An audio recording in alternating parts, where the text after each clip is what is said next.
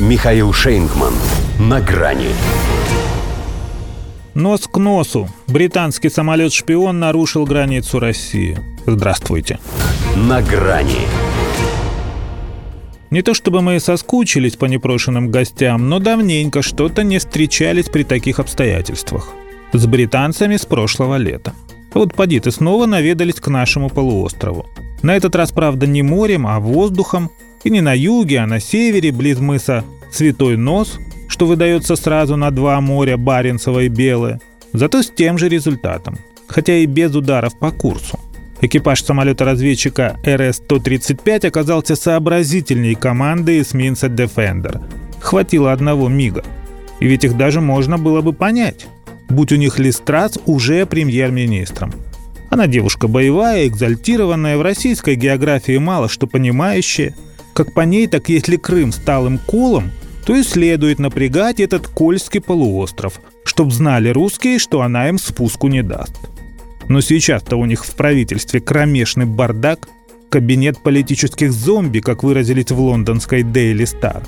Тот, кто формально еще считается его главой, прячет тело жирное в утесах Греции. Это после фешенебельного отеля в Словении. Отдыхает, то есть от трудов праведных. Все прочие ушли на фронт внутренней борьбы.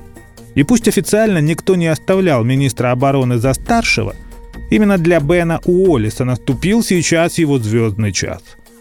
По крайней мере, он вправе так думать.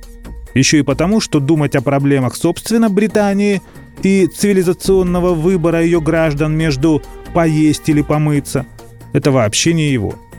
В любом случае, если нарушение границы – это не ошибка пилота, а это не она, учитывая, сколь чувствительной радиоэлектронной аппаратурой напичкан борт самолета-шпиона – то вторжение в российское пространство не могло обойтись без согласования с самым большим командованием. И, скорее всего, не только британским. Чего хотели догадаться несложно. Ну, поиграть на нервах это само собой. Гаденькие же они, эти англосаксы. Но еще и протестировать нашу боевую готовность, мало ли. А вдруг мы настолько увлеклись Украиной, что забыли обо всем на свете. Перехватчик снял все вопросы. Хотя один, вероятно, у многих остался – Почему бы мерзавца просто не сбить? Теперь-то чего с ними церемониться? Все-таки не 21 год, где-то у Крыма, ими непризнанного. Мурманская область, тут совсем без вариантов. А они не то чтобы казус Бейли, но ведь конкретно напрашиваются. Почему бы и не уважить? Если уж они так хотели проверить нашу реакцию, то, может, стоило разочек отреагировать так, чтобы проверить их реакцию на нашу реакцию – чтобы они увидели не только наш цветой нос, но и свой бесславный конец. Тем более их после Дефендера предупредили, что из-за ликвидации одного провокатора Третья мировая не начнется, особенно если она уже идет. Но мы поступили с ними и по международным нормам, которые чтим несмотря ни на что, и по законам рыбной ловли.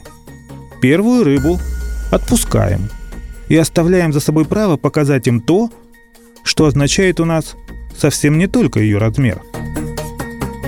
До свидания. На грани с Михаилом Шейнгманом.